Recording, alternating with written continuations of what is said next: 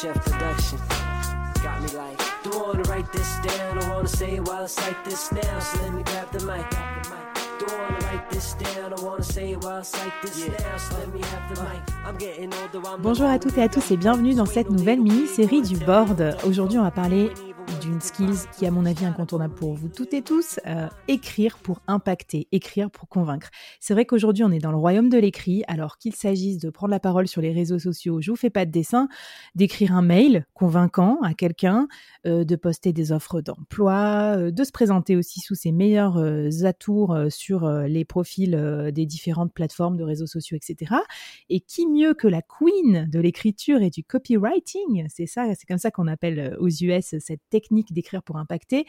Euh, pour nous conseiller pendant tous ces épisodes, j'ai l'honneur d'accueillir à mon micro Nina Ramen. Hello Nina. Salut Flavie, merci pour l'invitation. Je suis très très très contente d'être là.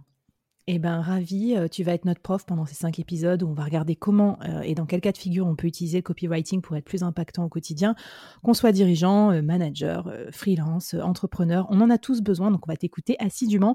En fait, le copywriting, c'est l'art de convaincre avec les mots. Donc, euh, tu l'as très bien dit. Aujourd'hui, le premier contact qu'on a avec son client, ça va être à l'écrit. En général, on va lui envoyer un email. Le premier contact qu'on a avec son employeur, ça va être aussi à l'écrit parce qu'on va lui écrire euh, son lettre de motivation, voilà. Quand on est freelance, euh, bah, ça va être aussi pour prospecter sur Malte ou des plateformes qui sont des plateformes où on est découvert, bah, c'est OK, il faut faire la différence. Faire la différence à l'écrit aujourd'hui, c'est ultra important. Et le copywriting, c'est l'art euh, justement de créer de l'engagement avec ses écrits. Avant qu'on commence, parce que moi j'allais partir euh, tambour battant, euh, tu me connais dans le board, je veux des conseils vraiment pratiques et actionnables à chaque épisode. Tu m'as dit, Nina, attends, attends, minute papillon, avant de se lancer dans l'écriture, il faut quand même réfléchir un petit peu à qui on écrit. Et c'est le programme de l'épisode numéro 1. Tu m'as parlé de l'avatar. Alors, est-ce que tu peux m'ex- m'expliquer ce que c'est que cette notion, comment on fait pour définir son avatar et nous donner tes conseils là-dessus? Ouais, exactement. Alors, moi, quand j'enseigne euh, le copywriting, la plupart du temps, les gens me demandent des techniques d'écriture. Or, les techniques d'écriture, petit spoiler pour la suite des épisodes, ça ne représente que 20% en fait de Ouch. du copywriting.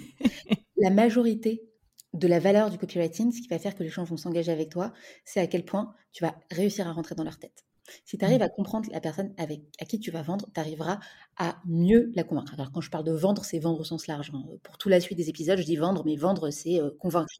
Obtenir une conversion. Ça peut être euh, obtenir un adresse email, obtenir un oui, obtenir un email, bref, c'est vendre euh, au sens large. Je le précise pour la suite. Alors, euh, pourquoi c'est important de rentrer dans la tête de ses clients? Ça, c'est une vraie question. Imaginons que je veuille convaincre quelqu'un de passer de la voiture au vélo.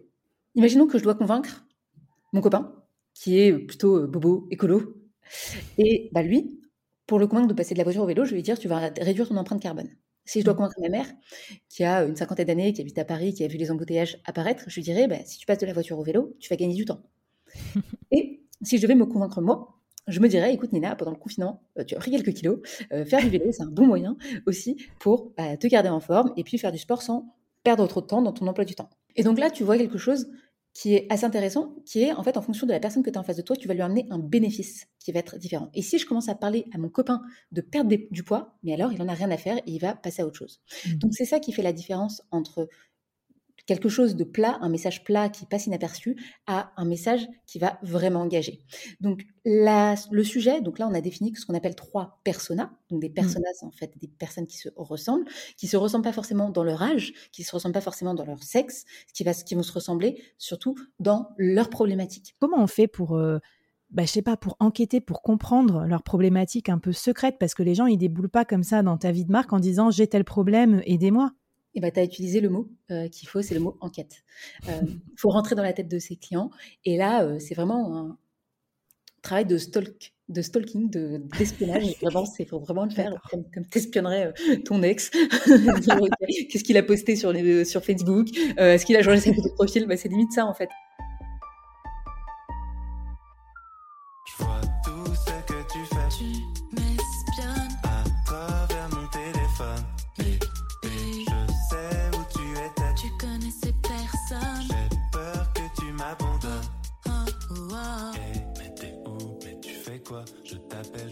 Tu réponds je sais pas pourquoi. Tu as plusieurs manières de faire. Soit tu ne- tu n'as pas de client à ta disposition parce que tu n'as pas encore démarré ton activité et tu n'as personne à qui parler, euh, que voilà, tu n'as pas de prospect, tu n'as pas de client. Là, ce que tu peux faire, c'est aller sur Google, tout simplement, et regarder des revues euh, de produits. Donc là, tu rentres dans une réalité qui est très concrète de ton client. Donc ça, ça peut être des revues euh, Amazon. Tu peux aussi trouver ça sur Quora, Q-O-R-A, qui est un peu le Wikipédia des gens qui arrivent et qui posent des questions, c'est un peu un forum. Et euh, tu peux trouver ça aussi sur euh, Facebook, notamment euh, sur la cible euh, écolo. Tu as beaucoup de groupes sur le climat, euh, sur euh, voilà l'impact climatique. Et ben là, tu vas avoir un groupe de personnes qui s'intéressent à, à cette thématique-là. Donc ça, tu vois, c'est euh, comment est-ce que tu trouves des questions quand tu ne connais pas ta cible? Il y a des questions Mhm. que tu peux poser aussi en interview. Un interview, c'est quoi? C'est 30 minutes que tu vas passer avec ton client ou avec ton prospect et tu vas lui dire, écoute, j'ai rien à te vendre. Par contre, je veux juste comprendre c'est quoi tes problèmes? Et les gens adorent Mhm. parler d'eux. Donc, en général, les gens te disent oui. Là, tu vas lui dire, OK, trois questions. C'est quoi ton principal problème avec les vélos? Donc là, la personne va te dire, le problème, c'est que mon vélo, il y a des pneus qui crèvent tout le temps et moi, j'habite à la campagne. Et donc, tu comprends, en fait, c'est des galères. Euh, parce que à chaque fois, je peux pas le réparer, etc. C'est quoi ton principal problème? Comment est-ce que tu as essayé de le résoudre ce problème? Donc, euh, quelles sont les solutions que tu as déjà apportées? Qu'est-ce qu'elles t'ont apporté? Est-ce que ça a marché Est-ce que ça n'a pas marché? Et si tu ne résous pas ce problème, qu'est-ce qui va t'arriver? Si tu résous pas ce problème, bah, tu, par exemple, tu seras obligé de passer, je serai obligé de repasser à la voiture. Et euh, or, la voiture, il bah, faudrait que je me rachète, faudrait que je refasse un crédit, euh, etc. Par exemple, je te donne un, un exemple. Donc là, tu, tu sors avec quoi? Avec déjà des éléments qui sont euh, des éléments qui sont à la fois des bénéfices, qu'est-ce que tu vas en tirer, à la fois des objections, ça c'est euh, qu'est-ce que tu as essayé qui n'a pas marché, et à la fois le pire, Mhm. qu'est-ce qui se passe si tu ne résous pas ce problème? Et donc là, tu as en gros brossé un premier portrait de tes personas. Trop bien, merci Nina pour ce premier, euh, cette première plongée un peu dans le quotidien des, des clients, pareil, au sens large, hein, euh, recruteurs, euh, employeurs, enfin qui vous voulez convaincre. Est-ce qu'on peut se lancer un petit challenge, un petit défi pour finir l'épisode avant de rentrer dans le dur de comment on écrit pour convaincre? Moi, ce que je vous propose euh, en premier exercice de mise en application, c'est de prendre cinq personnes qui sont dans votre cible, et euh, de faire cinq interviews avec eux et de leur poser ces trois questions. Quel est ton principal problème? Qu'est-ce que tu as essayé de faire pour le résoudre et qui n'a pas marché? Et qu'est-ce qui se passe si tu ne résous pas ce problème? On vous met tout ça aussi dans la petite newsletter qui va avec cet épisode. Et puis, bah, je vous propose que maintenant qu'on s'est chauffé, on passe à l'épisode 2.